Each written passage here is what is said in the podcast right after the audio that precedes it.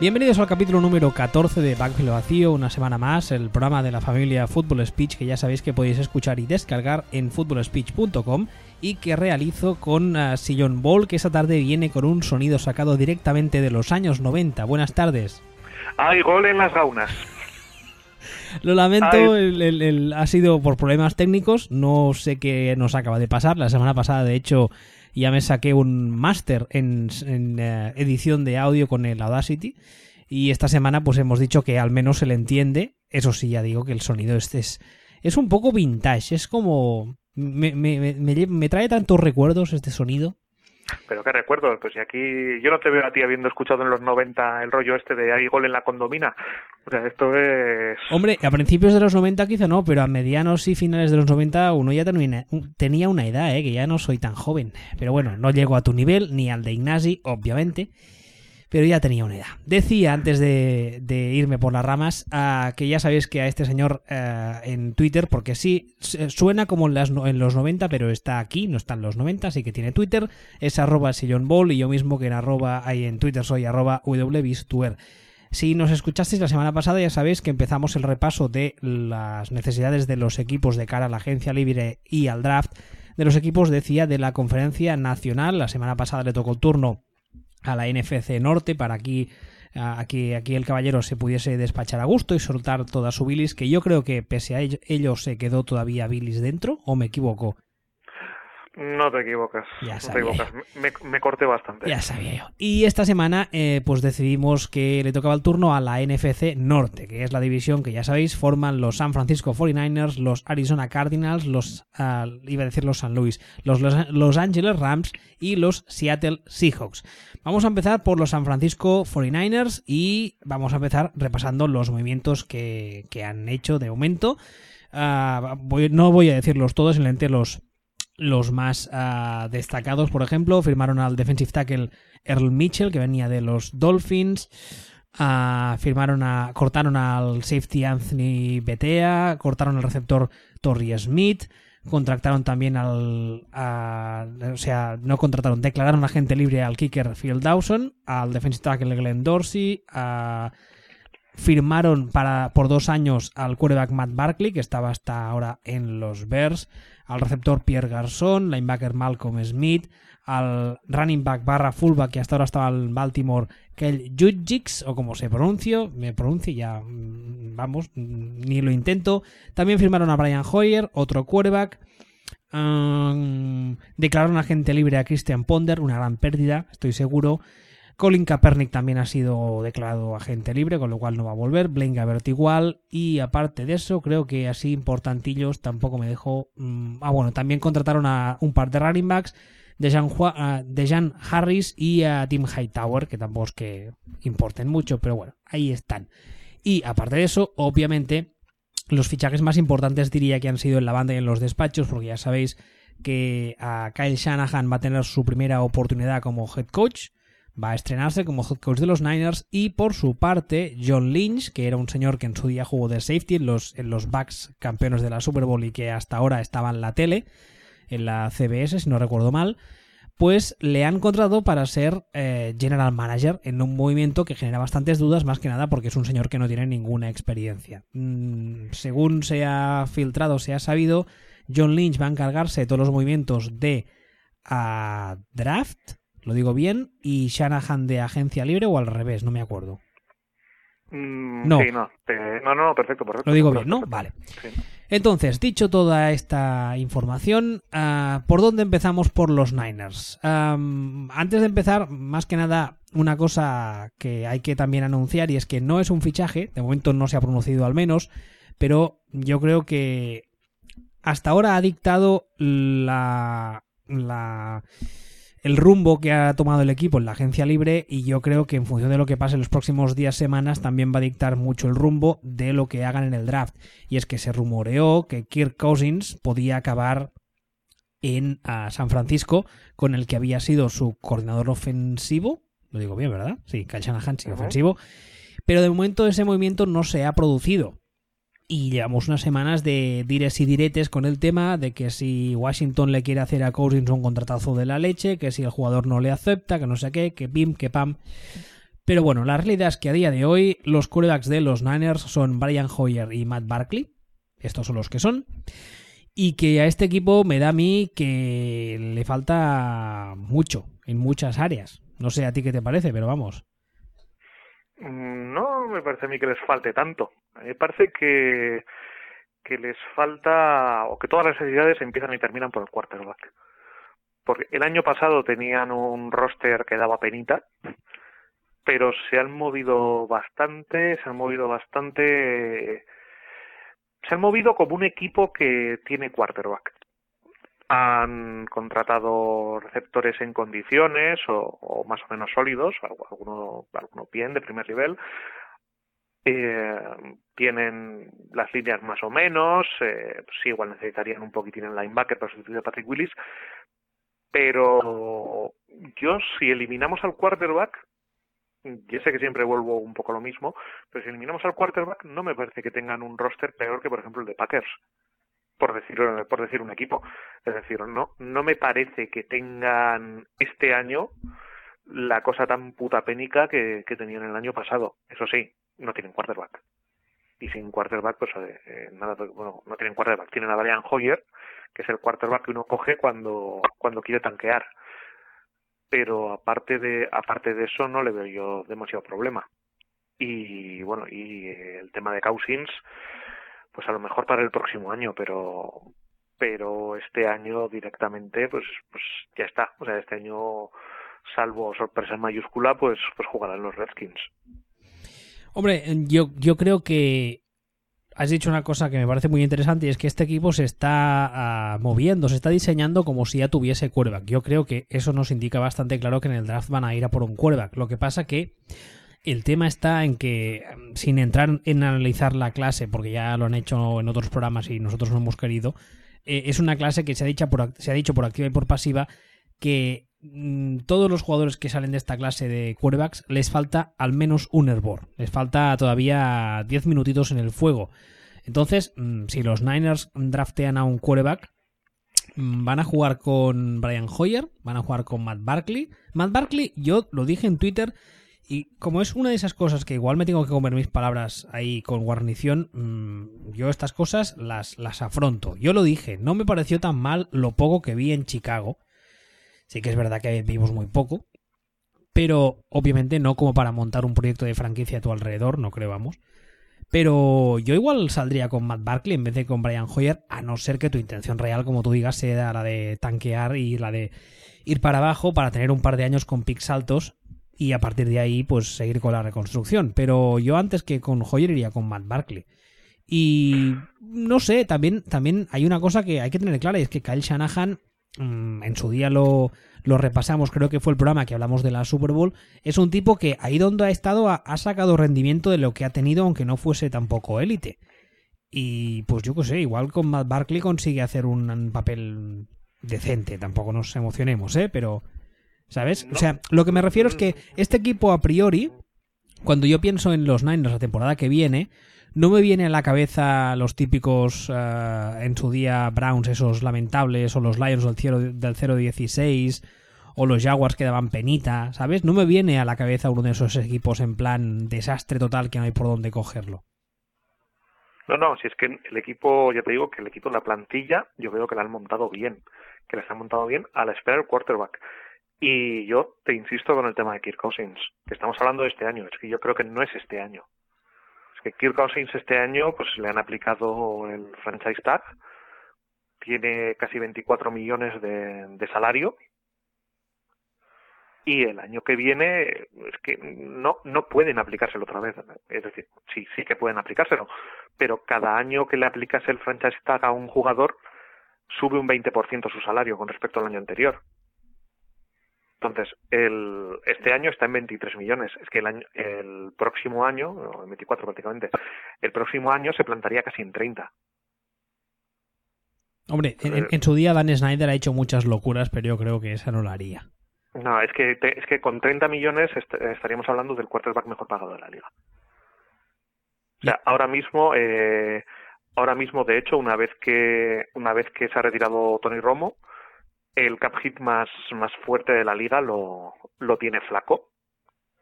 y Flaco no llega a los 30 millones. O sea, Cousins tampoco llegaría, pero, pero estaría en 28 o 29.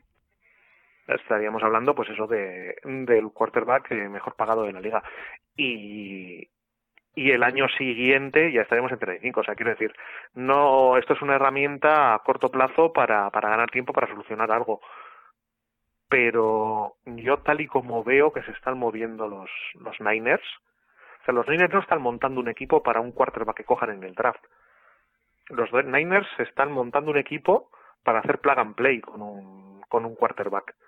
O con un quarterback de perfil medio al que piensen que le pueden sacar chispas, que realmente no, no hay, no, no queda por ahí, porque no van a meter un Cutler.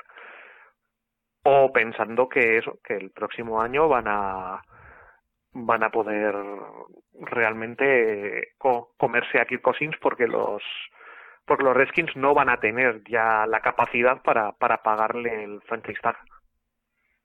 O sea, ¿tú, tú, tú crees, o sea, tu teoría es que eh, los Niners este año van a estar ahí en stand-by para el año que viene hacerse con Cousins, ¿eh?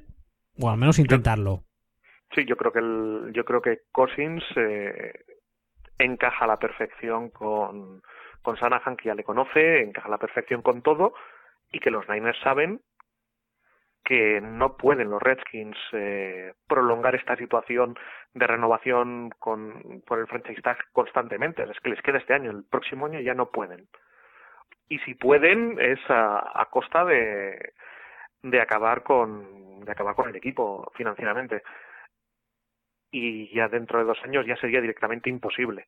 Entonces ellos para mí cuentan con cuentan con que tienen esta posibilidad, cuentan con que Cousins tiene una relación muy cercana con con Sanahan y yo es que estoy esto es esto es cuñadear, pero yo estoy convencido de que esto está hablado entre entre Cousins y, y Sanahan, que en cuanto pueda se va para allá.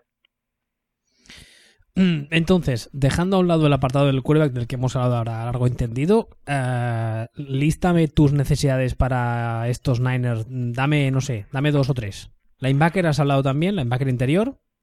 Sí, linebacker interior podría ser una, podría ser un problemilla y solidificar un poquitín las, solidificar un poquitín las líneas, sobre todo la línea defensiva.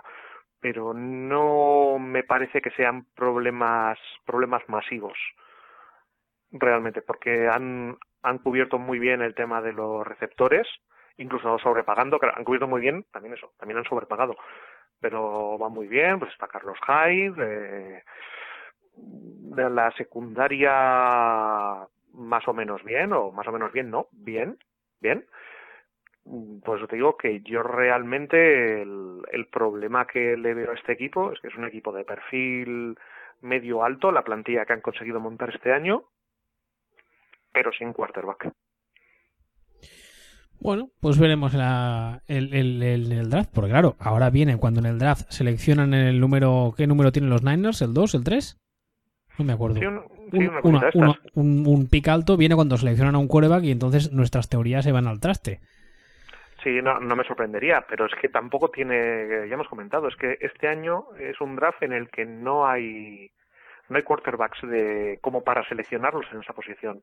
No, no, no, para mí no, al menos, pero yo qué sé. Eh, también hay que, hay que tener en cuenta de que se juntan aquí dos factores. Primero, General Manager novato, que es en teoría más fácil, más susceptible a ser, eh, no sé cómo decirlo, a caer en tópicos y a, y a caer en lo, en lo típico. Y luego se junta con un entrenador que tiene fama eso de quarterback uh, gurú, ¿no?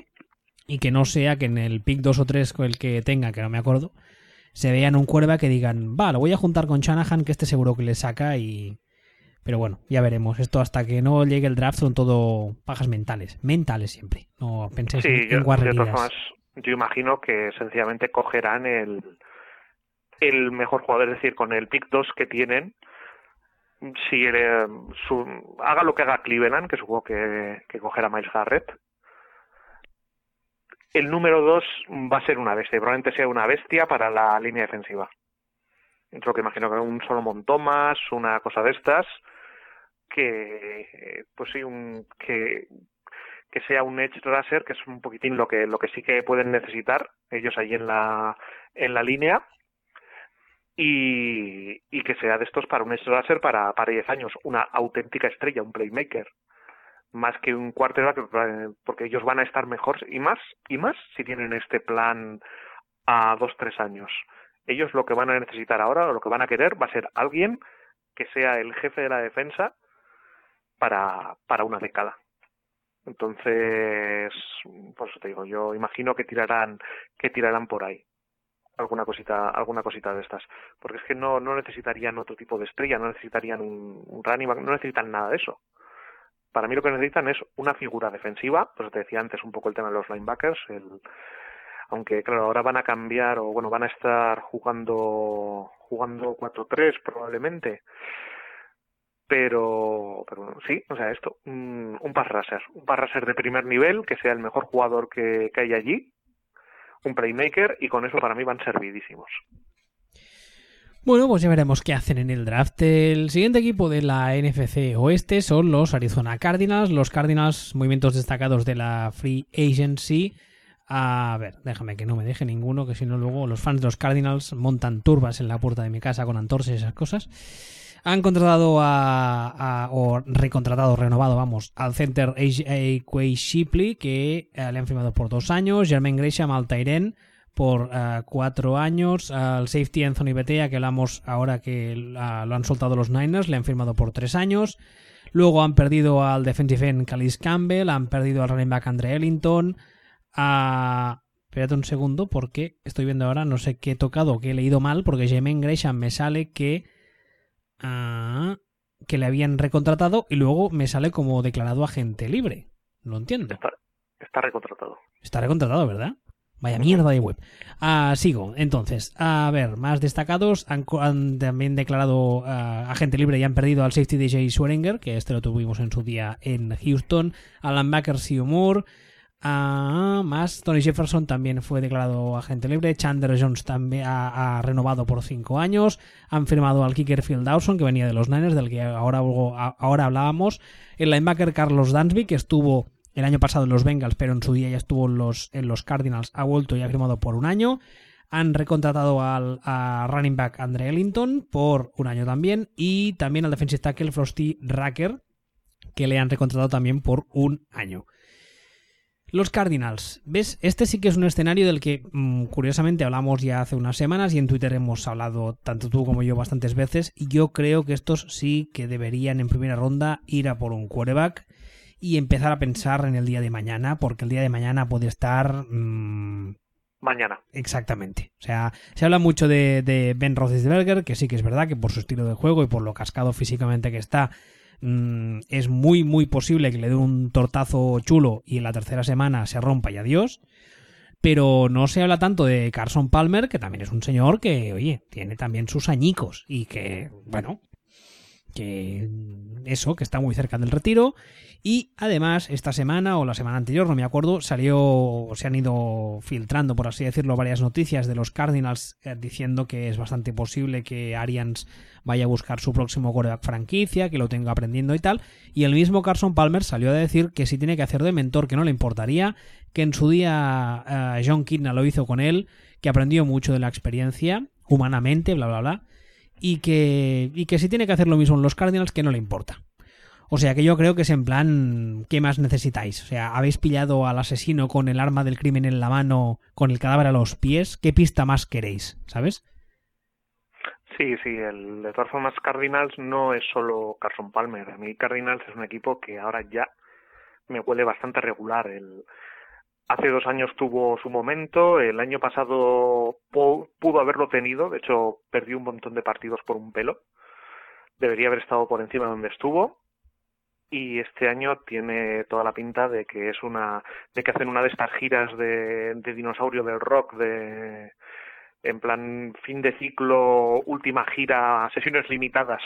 Nos retiramos somos los Rolling. Pues un poco esa es la sensación porque no es Carson Palmer es Carson Palmer es Carson Palmer y Larry Fitzgerald que les quedan tres telediarios a cada uno de ellos y luego está que todo lo que están fichando para tapar agujeros en el equipo son eh, el abuelo Simpson, su amigo Jasper el de las barbas y los dos viejos de los teñecos, estos que estaban en el teatro.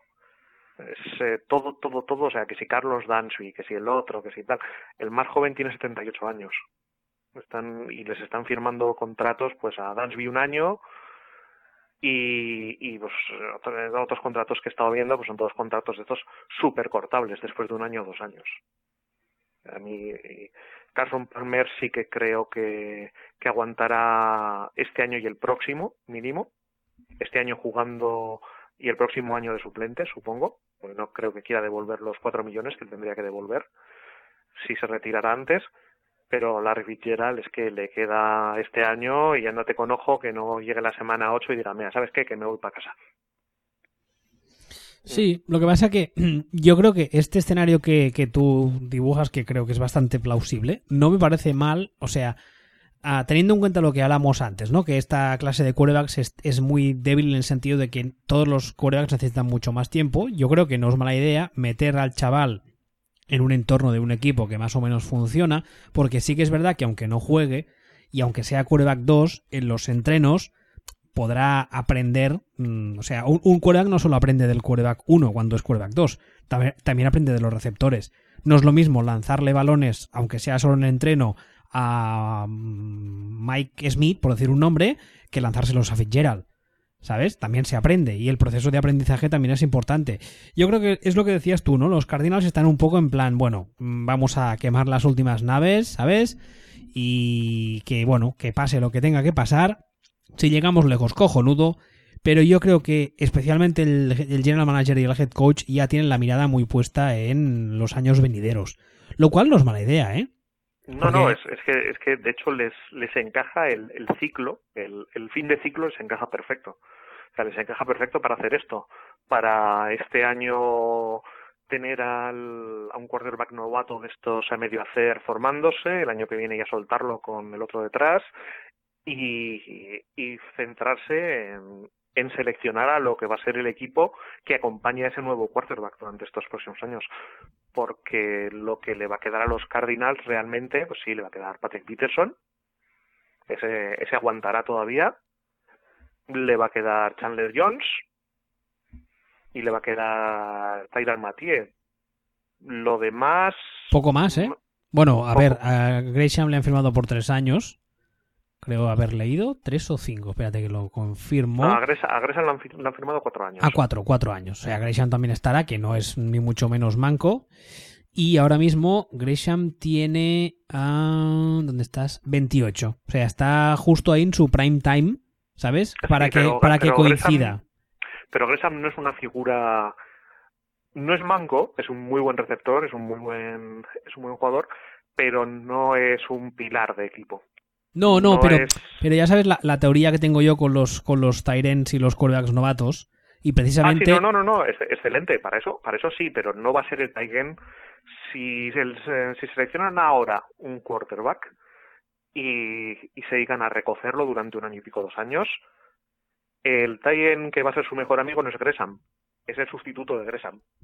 Hmm. Bueno, no sé Por... yo, ¿eh? Porque piensa que si el quarterback novato este año no jugará, vamos, uh, no creo y empieza a jugar el año que viene. El año que viene pilla Gresham con 29-30, que es ahí el límite justo de su, de su prime time físico, límite muy justito. Pero bueno, que eso ya son pajas totalmente sí, pero, mentales que no vienen sí, al caso. Que, sí, pero a lo que me refiero es a que a que el próximo quarterback, o sea, no hablamos de los primeros años o los dos primeros años que esté llegando a la liga y tal, vale, sino vale, el momento sí. en el que el quarterback si sale bueno, dirán los Cardinals, y ahora vamos a ver lo que ganamos, no será Gresham, será el siguiente. El siguiente Sí. Gresham. Gresham es el, el tie de formación para, Sí, para ese quarterback que estamos hablando de que seleccionar van a seleccionar uno. Yo entiendo que sí. A lo mejor buscan algún otro tipo de solución, pero lo que está claro es que a Carson Palmer le queda telediario y medio. hombre, yo creo que no ir a, tal y como está el escenario ahora mismo puesto, las piezas se han puesto a sitio casi solas. Ah, yo creo que no ir a por un quarterback en este draft sería, sería un error, entre otras cosas porque, también lo he dicho muchas veces, la clase no es que sea mala, es que está por hacer, pero el talento está ahí. Especialmente con un, con un head coach del perfil de Bruce Arians, que ya sabemos todos que ofensivamente pues el tío la toca. Mm, Yo creo que es, es el momento idóneo, o sea, es- les ha caído el momento justo para eso, para poder, poder permitirse el lujo de draftear a un quarterback en primera ronda, pero bueno, pues mm, poco a poco va entrando. Y además también yo creo que el año que viene vamos a ver todavía más un incremento de la, de la, de la actividad de David Johnson, del running back. Que yo creo que el año pasado se encontraron de repente un poco con que tenían al chaval este y dijeron, hostia, pues no es malo, ¿eh? El crío este. Y yo creo que este año en especial, este año que vendrá, con, como tú decías ahora, que a Carson Palmer le queda telediario y medio, yo creo que vamos a ver un incremento importante de sus carreras, lo cual sus owners de fantasy tienen que estar encantados de la vida. Que al final para muchos es lo más importante de esto. Ah, ¿Algo más que añadir de los, de los Cardinals que te parezca que nos hayamos dejado? No, bueno, lo único, repasar un poquitín el resto de necesidades que para mí necesitan un poquitín, a lo mejor un cornerback para el otro lado con respecto a Patrick Peterson pueden necesitar algún linebacker para adentro. Sí, ahora te digo, mira, si quieres te repaso el depth chart, los titulares al menos, un tal Roberto Echenique o algo así, eh, que es el defensive end del lado izquierdo, Corin Peters el nose tackle, Ronnie Gunter, el, eh, aquí lo tiene listado como defensive tackle de la derecha, o defensive end, vamos, linebacker Chandler Jones, Carlos Dansby, Dion Buchanan y Marcus Golden, y la secundaria Patrick Peterson y Brandon Williams, los cornerbacks, estarán Mathieu y Anthony Becea como safeties. Sí, lo que yo creo que la, la cadena, la, la, parte más débil de la cadena es los linebackers, creo que sí. Espera, ¿te he entendido mal o me has dicho que su defensive end es Echenique? Bueno, algo dice así, Robert mm, Chemdiche. Hombre, eso no es lo mismo, eso no es lo mismo, porque es que cuando me ha dicho lo de Chenique he dicho, pues no va, no va mal, lleva la posición sobre ruedas, pero, pero vamos, Hombre, el nombre, aquí, algo que no entiendo. El, nombre así leído rápido es lo que parece, pero no, no, es, es un tal uh, uh, N-K-E-M-D-I-C-H-E. Robert Kemdiche. Kemdiche, eso es. Ahora, he leído rápido, me ha salido de Keniche, pero no. Kemdiche, que es, uh, además es, es, no, es, no es mayor, digamos, es 22 años, es novato el año pasado. Y bueno, la, línea ofensiva pues aún aguanta, pero la, la unidad de Chandler Jones obviamente es el único que destaca, Carlos Dansby también, mm, es un tío que es muy profesional, se, prepara muy bien a nivel de vestuario mm, y, de, y de ética de trabajo, todo el mundo, todos los equipos donde han estado han avalado esas, esas características suyas, pero claro, te voy a mirar la edad solo por curiosidad, pero también es un señor que, 35, creo recordar. 35 y nació el, el 11 de marzo. Ah, bueno, recién cumplidos. 35 añicos. Ah, no, calla, que la fecha la ponen al revés ahí. O sea, media temporada cumplirá los 36. Que he leído 11-3, pero no es 11-3 nuestro, es el 11-3 americano, o sea, es 3 de noviembre. Cuando haya empezado la temporada cumplirá los 36. Por eso digo que quizás sí deberían ir a por algún linebacker, un poco de ayuda. Sí, ya es eh, lo mismo que comentábamos realmente con, con Carson Palmer. Eh, tendrían que ir pensando ya, y yo creo que ya lo están haciendo, en la, en la siguiente generación. Sí, sí, yo, yo creo que los Cardinals, mm, vamos, a no ser que la flauta suene por casualidad, esta temporada que viene eh, em, van a empezarla, mm, en vez de, de, pensar en la temporada que viene, pensando ya en el año siguiente. Ya sé que obviamente los equipos profesionales salen a ganar, bla, bla, bla. Pero teniendo en cuenta la división donde están, yo creo que van a salir ya pensando más en el 2018 que en el 2017. Pero bueno, pasamos al siguiente equipo, ¿te parece? De la división. Perfectamente.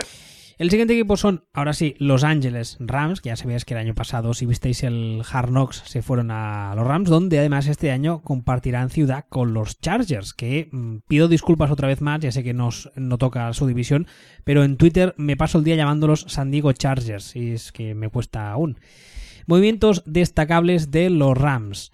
Pues perdieron en la agencia libre al receptor Kenny Britt, a TJ McDonald, el safety, Brian Quick, otro receptor, a Cam Thomas, defensive end, al kick Greg Jorlen y al kicker, perdón, y al defensive eh, tackle Dominic Easley. Además, cortaron ellos al defensive end Eugene Sims, al Tyrell Lance Kendricks, que luego eh, fichó por los Packers, ¿verdad? Sí, al running back Tremason y en las contrataciones Robert Woods, el receptor que venía de los Bills, Andrew Whitworth, el tackle que venía de los Bengals, a ver, han recontratado veo ahora al kicker, a Zerlin y aparte de eso han fichado también al linebacker Connor Barwin que venía de los, de los Eagles, linebacker barra defensive end y poco más, poco más, sí. Bueno, a TJ McDonald que es el safety le han suspendido durante los ocho primeros partidos de la temporada por eh, abuso de sustancias. Los Rams. Los Rams ah, también eh, empiezan nueva etapa porque han contratado a nuevo entrenador, que es Sean McVay. No le he bautizado, ¿verdad? Lo digo bien el nombre. No, no, no, lo has dicho perfecto. ¿Has visto? Después del Echenique, a Sean McVay decía que también ah, llega con la etiqueta de gurú ofensivo. Se ha traído a Matt LaFleur, que era el entrenador de quarterbacks en Carolina, ¿verdad? Creo que sí, ¿no? Matt LaFleur. ¿Hola? ¿Hola? Sí. Digo, No, no, es, es, es que has dicho Carolina, ¿verdad? Sí, he- es que justo, justo te perdí un momentín. he dicho Ah. Carolina, sí. No, no, era el entrenador de quarterbacks, el niño milagro de, de los Falcons. Era el número dos de, Ah, es cierto. de Shanahan. Es cierto, es cierto. Y entonces, entre estos dos personajes, ah, los menciono, son importantes porque la idea es, pues, recuperar, si es que ya está perdido, que yo creo que aún no, recuperar para la causa a Jared Goff, que es el flamante pick número uno del año pasado, que ya sabéis que los Rams dieron el estadio prácticamente. Yo creo que por eso se tuvieron que ir a Los Ángeles, porque se quedaron sin estadio en San Luis para tener al niño. Y bueno, y entonces a partir de ahí empezar a ver si hay algo que rascar o si qué. Que tú, ¿cuál es tu teoría? Ya sé que es un hacer un poco trampas porque solo vimos un año y fue como fue, pero tu teoría cuál es? ¿Que Jared Goff sí o que Jared Goff no? Mi teoría es que Jared Goff no, pero que tienen que comportarse como si Jared Goff sí. A ver, me, me, me explique eso, por favor. Que mi teoría es que no vale. Yo lo que he visto A mí no me gusta, ¿eh? Nada. me ha parecido me ha parecido que no, pero ellos no pueden tirar la toalla aún después de, de seleccionarlo el año pasado, con donde lo seleccionaron y dando lo que dieron y todo. Eh, tienen que comportarse y actuar y eh, con teniendo un nuevo cuerpo técnico como si como si sirviera. Entonces lo que tienen que hacer es buscarle armas y buscar protegerle. De hecho ya firmaron a a que también eh, bueno, ojito con él porque tiene 78 años pero bueno, más o menos algo les algo le da. También necesitan un poquitín más en el resto de la línea, no solamente ahí, y necesitan darle armas. O sea, los que tenían el año pasado, los receptores que tenían eran entre Flocker y Mierder, y lo que han fichado este año, tampoco te creas tú que, que me convence demasiado. Hombre, El chico este Búfalo, Robert Woods, la verdad es que tampoco es que hasta ahora al menos no ha sido nada del otro jueves y bueno, no sé. Entonces, pues nada, pues lo que lo que necesitan eh, para mí es eso, ahora mismo es darle armas. Entonces, supongo que buscarán alguna alguna cosita, un receptor de, de los buenos buenos para para ver si con eso y mejorándole la línea puede tirar, porque aparte de aparte de eso, pues sí, pues, eh, sí necesitan parras. También necesitan parras, pero pero básicamente ahora mismo se trata de de conseguir que funcione conseguir que funcione Jared Goff, porque también hay un problemilla con Son McVay y es que la plantilla que tenía Son McVay el año pasado como coordinador en Washington, las armas que tenía no las tiene ni remotamente este año. Sea, tenía jugadores muy muy rápidos que ahora aquí tiene eh, nada, tiene tiene caracoles y tortugas. Entonces va a tener que jugar un, un estilo completamente distinto, además con un con un quarterback que tiene toda la pinta de que va a ser de que no. Pero no les queda más narices que, que por lo menos darle un año, si no dos, a, Goff antes de tirar la toalla y, volver al tablero de dibujo. Yo creo que la estrategia de, los Rams, especialmente de cara al draft, es eh, reforzar aún más la línea ofensiva, porque creo que el fichaje de Whitworth es un- uno de esos fichajes que no. Mm, no. No sé cómo explicarlo. No, no, no se paga con dinero. O sea, lo que han contratado no es un jugador para su posición, que obviamente también, porque mejora lo que había, lo cual no es muy complicado sino que lo que han pagado es liderazgo, han pagado horas de vuelo, han pagado mm, orden, ¿sabes? Que metes un jugador ahí, especialmente es el, es el puesto de left tackle, que es el, es el tackle del lado, del lado ciego, Eh, a la hora de los meetings de posición ya puede ser que cambie el, el mindset de la unidad. A la hora de trabajar puede enseñar cosas a los novatos que solo se aprenden con la veteranía, etcétera, etcétera. Y yo creo que irán al draft especialmente a reforzar también lo que tú decías ahora, ¿no? Las herramientas, las armas que tiene Jared Goff, porque el puesto de running back están, están cubiertos si es que la línea ofensiva consigue bloquear a alguien, porque lo, lo del año pasado con Todd Garley fue lamentable y yo no creo que fuese su culpa ni mucho menos. Pero claro, Tabon Austin y Robert Woods, el primero ah, se le dio un mega contrato el año pasado que yo creo que no estuvo a la altura que también habría que ver hasta qué punto es, entre comillas, culpa del quarterback y, a este punto, y hasta qué punto es culpa suya. Pero el receptor número 2, mm, al menos a priori, a mí no me asusta y no creo que asuste a nadie. Robert Woods es un tipo que como número 2 mm, justito para cumplir, bueno, pero yo creo que su auténtica posición mm, debería ser número 3 y casi, ¿sabes? Entonces, pues mm, yo creo que la estrategia de cara al draft mm, creo que va a estar bastante clara. Y si toman otra dirección, yo creo que me sorprendería. Porque además, un movimiento que no, del que no hemos hablado es que se ha contratado a Wade Phillips, el gurú de la 3-4, que estaba en Denver. Y en Denver básicamente le dijeron que no le querían como reemplazo de, de Kubiak. Así que mm, se fue de gira y Los Ángeles le, ha fichado. Y entre el personal que tienen en defensa los Rams, que no es ni mucho menos malo, ni lo era ni lo, ni lo es, y el, buen hacer, la mano derecha de Wade Phillips, yo creo que la defensa el año que viene va a estar todavía mm, a un mejor nivel. Así que yo creo que, a menos si yo fuese el general manager de los Rams, lo tengo bastante claro. En el draft iría a gastarme todos mis cuartos en el ataque, en montar un ataque un poco decente y en al menos montar algo Mm, con, cara y ojos lo suficiente como para que si tengo que decir Jared Goff es un petardo y no vale, lo puede decir con conocimiento de causa. aparte de que hay que tener en cuenta que no tienen primera ronda o no tienen eh, su posición, la tienen los Titans. Y este año es un año que al menos se supone que es bastante profundo en receptores. Entonces em, van a tener que montar por ahí o tienen la suerte de que pueden montar por ahí. Yo además es que lo tengo muy claro. A, Goff lo que le buscaría, teniendo en cuenta que los Tyrens ah, son lo que son, que no son nada tampoco del otro mundo, eh, yo le buscaría un perfil de receptor grandote, físico, que no tenga miedo en ir al medio, y que le puede ayudar a la hora de, de, trabajar ese, ese, juego de pase corto en medio, las lecturas eh, a medio campo.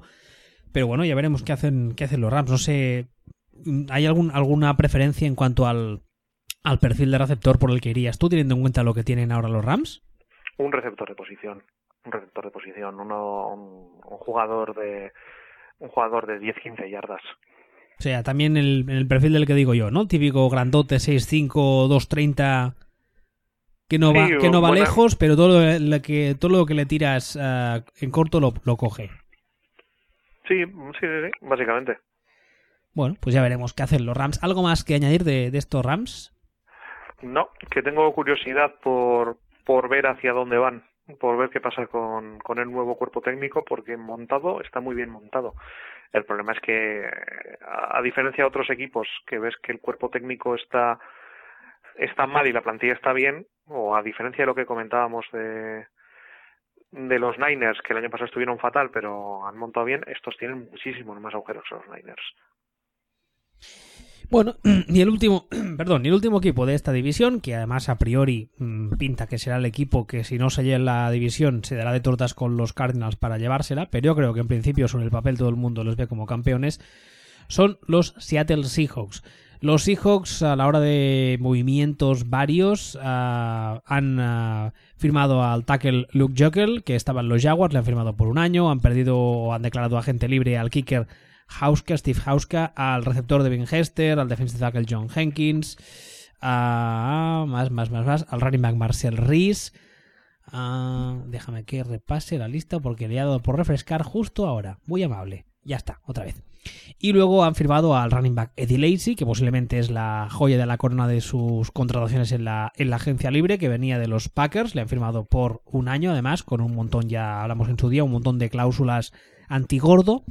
Han firmado también a Luke Wilson, al Tyren, le han recontratado, de hecho, porque... No, le han, sí, le han recontratado porque ya estaban la, en el equipo. Y aparte de eso, poco más. La verdad es que todos los todos los nombres que, que, tengo aquí en la lista no son nombres de relumbrón. Lo que también eh, hay que ver cómo acaba estos días es el tema del cornerback de Richard Sherman, que empezó la semana pasada como un rumor en plan si somos los Seahawks y nos llama alguien, igual le tradeamos. Y creo que fue ayer que ya el equipo mm, reconoció abiertamente que le está buscando salida y el jugador ha dicho que, pues muy bien. Así que no me extrañaría que en las próximas horas a Richard Sherman acabase en otro equipo, con lo cual eso lo que haría sería, en primer lugar, tendríamos que ver qué dan a cambio, el equipo que le drafte, que le y luego mm, tendríamos que ver cómo afecta a cómo afrontan los Seahawks el draft. Porque, ¿cuál es mm, para ti la primera necesidad que tienen estos, estos Seahawks de cara al draft? Pues línea ofensiva. Línea ofensiva el año pasado sacaban a jugar cinco con los naranjas. Línea ofensiva y bueno, ya han estado trabajando un poquito en la agencia libre, pero pero, pero tienen que tienen que poner eso en condiciones. Hay veces que es que llevan tantos años con una línea ofensiva de mierda que a estas alturas parece que es una de estas cosas que es propias de la cultura del equipo, ¿sabes? O sea, como, como que los Steelers no tengan secundaria o que o cornerbacks o, o que en el Betis haya maltratadores. Estas cosas que ya son como inherentes a, a los equipos, ¿no? Y, pero bueno, hay que tener en cuenta también lo que decía que ya no estado más o menos cubriendo. Yo que si nos olvidamos de que fue un número dos del draft, creo que fue, si nos olvidamos de las expectativas y lo analizamos en sí mismo, pues es un buen jugador y, y puede jugar de tackle o puede jugar de guardia. Y a Busi, que también han firmado, pues no es que sea ningún portento, pero pero es un buen suplente o, es un buen titular de emergencia. No, no es vomitivo y el año pasado los titulares eran vomitivos en, en Seahawks. es que el año, el año pasado, perdona que te interrumpa, el año pasado creo que eh, Russell Wilson minimizó en muchas ocasiones a... no es que, o sea, no, no, el verbo no es minimizar, mm, camufló las deficiencias, maquilló, gracias, maquilló las deficiencias de la línea ofensiva por su capacidad de movimiento, por su capacidad de romper las jugadas, etc. Pero yo creo que esta línea ofensiva está a la altura de algunas de las peores que hemos visto en años, ¿eh? la NFL, especialmente teniendo en cuenta que es un equipo que en principio sobre el papel mm, aspira a todo. Y es un equipo que ofensivamente pues ha ido funcionando, que tienen un coreback que aquí mm, podríamos abrir un debate, pero que para muchos si no es élite, está en el top 10 de la liga quizá, ¿sabes? Sí, en el top 5 también. Sí. Eh, me refiero, eso sería un una discusión eh, más larga en función de a quién le preguntes, pero vamos, que todo el mundo tiene claro que al menos top 10 o casi todo el mundo lo tiene claro. Entonces, eh, darle, darle esa mierda la línea ofensiva es como un crimen, ¿no? Especialmente cuando, cuando te estás cascando sus mejores años detrás de esta línea, porque ahora Russell Wilson está en 28. O sea, de prime time eh, físico, no digo como, como jugador, físico le quedan 3-4 años. En cuanto el físico ya empiece a pasar factura de verdad, porque claro, mm, el año pasado se pasó la temporada tocado, creo que fue rodilla y ligamento. Si no recuerdo mal, estoy hablando de memoria, lo cual no debería hacerse nunca, pero bueno, rodilla y ligamento de, de, de piernas diferentes. O sea, que dices, mira, si es que al menos tiene una pierna que la tiene todo mal, pues oye, no sé, ya haremos algo. Pero no, de piernas diferentes, rodilla y ligamento. Entonces, mm, bueno, mm, la línea ofensiva yo creo que es una, si no es la necesidad, es una necesidad de cara al draft. Hombre, es la necesidad. Es que, eh, de hecho, no salvo que me digan que lo que han pensado es que, que tampoco me sorprendería que hubiera habido un razonamiento de este estilo. Que Russell Wilson, pues como como no solo es que tenga estos tics de, de negro que quiere ser blanco a lo Carton Banks, sino que también tiene la altura de Carton Banks, que, pues, que total, que para qué le van a poner una línea delante si no, si no puede ver por encima las cabezas de las líneas para tirar. Entonces directamente, pues, pues nada, pues le pones ahí unos conos y que salga corriendo, que es lo suyo. Entonces, eh, algún razonamiento de este estilo no me sorprendería nada que hubiera, que hubiera habido. O diciéndolo de una forma un poquito más seria, que contando con que Russell Wilson es precisamente es es bajito para la posición y es extremadamente móvil, es muy, muy, muy bueno, es, ahí sí que es top en, en, cuanto a prolongar la jugada, reforzar otras áreas del equipo contando con que con que sus características lo que más pueden maquillar es la línea la línea ofensiva y que como pocket passer pues a lo mejor tendría problemas en un pocket más cerrado con gente grande delante rodeándole. Pero prescindiendo de eso todo tiene unos límites y la línea del año pasado de Seahawks era era la revisión la revisión absoluta. Yo creo que el, fichaje de DeLacy uh, yo creo que va a cambiar un poco, tampoco nos, tampoco nos emocionemos, va a cambiar un poco la filosofía ofensiva del equipo en el sentido de que cuando estaba Marshall Lynch, además estaba físicamente estaba muy bien, uh, el papel de Russell Wilson, a ver cómo diré esto sin que no mm, le dé un ataque al corazón a ningún fan de los Seahawks. El papel de Russell Wilson era, era menor en el sentido de que pasaba desapercibido. O sea, seguía siendo muy bueno en lo que hacía, pero la gente no se daba cuenta porque el foco, tanto de los fans como de las defensas contrarias, estaba en Marshall Lynch. Yo creo que la idea es intentar que Eddie Lacy, especialmente si consigue estar uh, bajo peso y en forma, que es la idea con el contrato que le han dado, es hacerle, entre comillas, protagonista del ataque y que entonces pues uh, Russell Wilson no tenga tanta presión y pueda hacer un poco lo que hacía en la época con Marshall Lynch. No sé ti, qué te parece tú además que conoces a Eddie Lacy.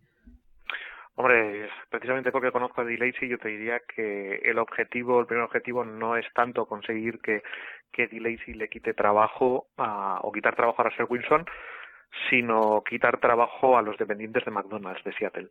Y una vez que consigamos eso, o que los Seahawks consigan eso, pues a lo mejor lo que se consigue con Eddie Lacy es un Marshall Lynch, un Purmans eh, Marshall Lynch hasta cierto punto. Pero, pero, pero bueno, es que yo también es que he acabado un poco harto del barrilete cósmico. O sea, Hombre, a ver, en, la gerencia de Seattle han sido muy listos porque eh, cuando salió el contrato, lo hablamos, es un ejemplo de muchas veces eso que hablamos de los, de los bonus por, por rendimiento, por modificación, etcétera, etcétera. Y este es un caso perfecto. O sea, le han puesto un montón de cláusulas en el contrato en plan, de este mes a este mes no puedes pasar de este peso. De este mes a este tienes que bajar a este. O sea, le han puesto un montón de cláusulas y el contrato, si no cumple esas cláusulas, le queda en unas cifras bastante ridículas. O sea, yo creo que el primer interesado en cumplirlo y que además en el pasado cuando estaba en Green Bay, la sensación que, que nos daba a todos, o al menos que me daba a mí, es que cuando al tío le da la gana, es capaz de estar en forma y cuando está en forma de ser muy bueno. Lo que pasa es que muchas veces la sensación que tenías, a menos desde fuera, obviamente no conozco al señor Lacey, es que era en plan, ah, todas por culo, me voy de tapas, voy de hamburguesas, ¿sabes? Mm, yo más que eso, fíjate, yo, es que ya me transmitía esta sensación de que de que quedaba con como en McCarthy, le decía que tienes que pesar esto y el otro le contestaba es que soy de huesos anchos. esta esta esta sensación de de mira, te, ya te, te estás engañando tú, me, pero no voy a dejar ya que me engañes a mí. No va, a ser que no, porque además el año pasado hizo una una no sé cómo llamarlo, un programa de adelgazamiento super publicitado, una serie de cosas y adelgazó un poco y luego en cosa de un mes ya estaba que vamos es que, que, es que, es que se, se, acerca el halcón milenario y habría llegado a Guinness mirando y diciendo eso, eso no es una estación orbital o eso no es un satélite. Eso es, que, es que era es que era descomunal el tío, es que tenía órbita eh, propia como Peter Griffin.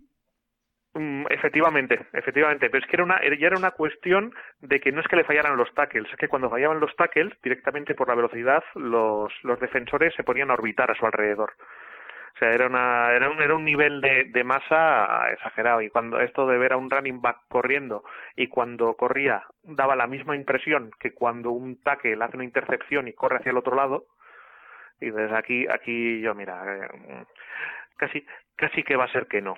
Pero bueno, si nos olvidamos ya del barrilete cósmico y tal, y de, y de esto, el Seahawks para mí tienen un problema bastante más grave que es el hecho de que están construidos para, para ganar ya. O sea, pero ya, ya.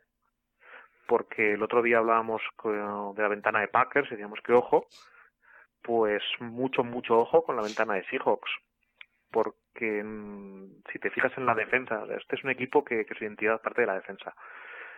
Si te fijas en los pesos pesados de la defensa, para ser más concretos, Bennett y Cliff Avril, eh, 31 años. Sherman y Chancellor, 29. El Thomas, 28. Y Bobby Wagner, que es el niño, que es la mascota, tiene 27. Es un... Bueno, La media de, de edad se nos va a los 29-30, ¿no? Más o menos, hace un cálculo rápido. Mm, Más o menos, más bien sí, sobre los, sobre los 29. Estoy hablando de los de los que cortan el bacalao. Sí, sí, no es que la defensa son más jóvenes. Sí, claro, tienen a tienen a los becarios por ahí en la defensa. No, Pero tú, final- tú estás hablando de los, de los, vamos, de los, Del- de los importantes. buenos. Exacto, de los buenos. De los buenos. O sea, los buenos ya tienen una edad. Eh, no meto a no meto al quarterback porque duran duran un poquito más o pueden durar más o lo que quieras. Que habrá que ver, perdón por el inciso, habrá que ver si sigue jugando como está jugando hasta ahora, si no llega a los 33, 34 en plan Big Ben. Pero bueno, eso es otra historia para otro día, perdón. Exactamente. Pero vamos, quiero decir que sobre todo a lo que me refiero es que, que tienen, tienen que ganar ya. Lo que tengan que ganar, lo tienen que ganar ya porque ha coincidido toda una generación de una edad muy concreta, eh, que son todos muy buenos, pero precisamente es que se, van a acabar todos a la vez, se van a acabar todos muy, muy, muy, muy cerca. Entonces necesitan solucionar el tema de la línea para ayer, porque de hecho yo te diría que es casi el único, el único agujero que tienen, porque el año pasado tenían muy buena pinta hasta que se rompió el safety y en ese momento se vinieron abajo completamente, porque tienen un tipo de defensa que le meten mucha, mucha presión a los safeties. Y ahora mismo te- también te diría que el problema real de Seahawks es Richard Sherman. Es todo el run run que está viendo estos días con, con Richard Sherman, más que, más que ninguna otra cosa, que tampoco lo termino de entender, porque le quedan dos años de contrato. Bueno, al parecer el tema de Richard Sherman está en que el año pasado ya tuvo follón con la prensa porque montó un par de escenitas, ah, se encaró en un partido, eso yo no lo sabía, lo escuché la semana pasada, ah, se encaró en un partido, durante el partido, con un, no sé si fue un entrenador de posición y luego en los vestuarios con el coordinador defensivo. Ah, bueno, o sea, lleva ya un tiempo en plan, no sé hasta qué punto se ha, se ha creído, por así decirlo, el personaje, se ha subido la chepa al hecho de que es que yo soy muy bueno y parece ser que en Seattle están bastante hasta la polla de él, mm, además con el agravante de que barato no es. Con lo cual, claro. Sí, tampoco es, tampoco es tan tan No, caro. no, no, no, no. Hay, hay, hay jugadores que yo creo que especialmente por el, el la ratio rendimiento-valor, valor económico, salen bastante más caros. Pero sí que es verdad que ah, antes mm, el tema del contrato ni te lo planteabas, o en Seattle ni se lo planteaban porque el tío era muy bueno y no daba ningún problema y estaban todos encantados con él. Pero claro, eso pasa siempre en todas las casas. Cuando el tío empieza a dar por culo, pues ya empiezas a mirártelo todo con otro con otros ojos. Y ahora ya no te cae tan bien. Y ahora ya no es tan bueno. Y ahora ya no te sale tan barato. Sabes lo que quiero decir Sí, aunque también te digo, si las cosas surgen de donde yo he leído que surgen, que, de- que tiene que ver con, no recuerdo en qué partido, algún partido hace del año pasado, que al final del partido se puso a, a pasar eh, Seattle en la línea de gol del, del equipo contrario. sí es- eso es uno de los follones que hubo sí sí y luego Y el, ahí- el vestuario y- le preguntaron y rajó de vamos Hombre, sí, y normal, y, lo, y se fue donde el y dijo, pero tú, pero vamos a ver, pero que somos tontos, pero no hemos aprendido nada de la Super Bowl. Y realmente, claro, dices, hombre, no lo puedes decir, pero es que razón tampoco le faltaba, ¿eh? no no claro pero son esas cosas como tú has empezado la frase diciendo que no las puedes decir No las puedes decir, pero dices, O, joder. o, o una vez ha- han cerrado las puertas del vestuario y están solo los de casa, por así decirlo, entonces te cagas en la puta madre que las parió a todos. Pero con las puertas cerradas y el día siguiente no lo lees en los periódicos. Que es esa frase tan bonita que dice que la ropa sucia se, se lava en casa, lo cual es algo que no acostumbran a entender en las franquicias profesionales. Acostumbran a usarlas mucho los medios para lanzarse pullitas y es algo que siempre me ha tocado soberanamente los cojones. Pero bueno, esa es otra historia. Por cierto, escuchando a Colin Coward, que ya sabes tú y la gente que nos escucha que soy bastante fan, el año pasado ya decía que Pete Carroll es un tipo que prefiere las estancias cortas pero intensas y este año va a ser su séptimo año en Seattle. Cuando estuvo la temporada que estuvo más larga, digamos, fue en USC y estuvo ocho años. Así que igual esto estoy lanzando un órdago así al aire porque me sale a mí de los huevos, ¿eh? Pero igual el año que viene, si este equipo, como tú decías ahora, que es verdad, está construido para ganar ya, y el año que viene la cosa en fila o en cara hace un proceso de reconstrucción, igual Piti dice, oye, que no me apetece y que aquí os quedáis. Nah, pero cuando digo ganar ya, quiero decir eh, tres años, dos años, tres años. Más o menos, no es, una, no es un ganar ya de, de ya, ya, ya, ya. Quiero decir que que les queda de ventana, yo calculo lo mismo que lo mismo que a los Patriots, aproximadamente. Que los Patriots parece que les queda menos ventana porque Tom Brady eh, tiene 257 años, pero a estos es que toda la defensa les, les va a pegar el bajón, pues más o menos a la vez, en, en tres añitos también. Pues, pues, no, pues no he dicho nada. Me guardo mi teoría y la volveré a sacar el año que viene. Vale, sobre todo es por una cosa, también por la edad que tiene Pete Carroll, que tiene, que tiene un montón de años también. No, no es tan mayor, ¿eh? Yo lo, hacía más mayor, 65. A ver, no es un chaval. Te, parecerá poco. no, no, no es un chaval. El, más mayor, el entrenador más mayor que hay en la NFL ahora mismo? Pues no lo sé. Debe ser. Ah, no, iba a decir Coughlin, pero ya no es entrenador jefe. Ah, pues no lo sé. No sé quién es el mes mayor. ¿Será Belichick? Yo creo que, yo, yo creo que, yo creo que este es ligeramente más mayor que Belichick. Voy a buscarlo solo por curiosidad, pero tú, tú quieres decir, este tiene 65, Piti. Y Belichick pues tendrá 64, 63. Vamos a buscar. Steve Belichick. Belichick, Belichick, Belichick. ¿Quién coño es James Belichick? No, es que de verdad, un señor con barba. Espérate. Eh, ¿cómo, se llama? Bill, Bill. William. Bill Belichick. Tiene 64, sí señor, tiene un año menos que, que Piti. Pues entonces yo imagino, a mí lo que, si yo fuera Pete Carroll, lo que haría sería quedarme aquí hasta que el equipo pete en los dos, tres años que quedan y jubilarme. O sea, terminar con esta generación de Seahawks, ahora mismo es que tampoco tiene sentido que, que lo deje el año que viene, porque aunque prescindan de Richard Sherman, el resto va a andar por ahí tocando las narices y, y jugando finales de conferencia otros tres años mínimo. Entonces, pues bueno, pero eso, pues eso sí que ya son pajas mentales nuestras, que además son culpa, mía porque he lanzado la teoría esta que me acabo de sacar de la manga completamente. Pero me apetecía ser un poco, ser un poco amarillista. Mira, ¿por qué no? Algo más que añadir de los Seattle Seahawks de cara a esta, lo que queda de off-season, que por cierto, ah, no le debe quedar mucho la off-season, ¿no? Con la tontería.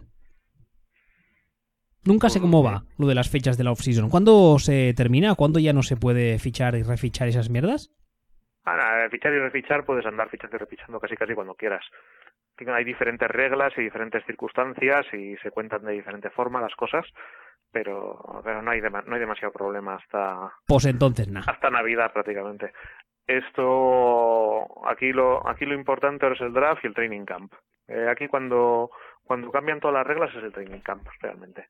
Ya, ya, ya, han empezado a. Estos días ya han, eh, han empezado a hablarse de los uh, OTAs, de las uh, Organized Time Activities, Team Activities, y con los rookies y esas mandangas, y de que yo no voy, yo hago holdout, esas mierdecillas que cada año salen. Y ya en nada nos plantamos en el draft con la tontería, ¿eh? Es que es a finales de abril o principios de mayo, ¿no?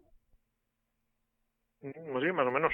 Oh, en, en nada en el draft. Bueno, la semana que viene vamos a, analizar la NFC. ¿Qué? ¿Cuál te da más rabia? ¿Nos queda la este y la sur? ¿Cuál prefieres? La este. Pues la este. Pues la semana que viene eh, haremos el análisis de la NFC este y ya sabéis que nos podéis escuchar y descargar en footballspeech.com y esperemos que eh, este señor haya recuperado los medios técnicos y que el sonido no sea tan noventero, aunque le da un toque vintage muy chulo, ¿eh? Sí, pero esto es el momento, es que me está pidiendo el cuerpo gritar gol en salto del caballo. Esto es, esto es un punto... Tendríamos que meter una falca de... Eh, ¿Cuál era esa que anunciaban en la COPE siempre? ¿El soberano era? Ay, madre, es cosa de hombres. Hasta la semana que viene. Hasta la semana que viene.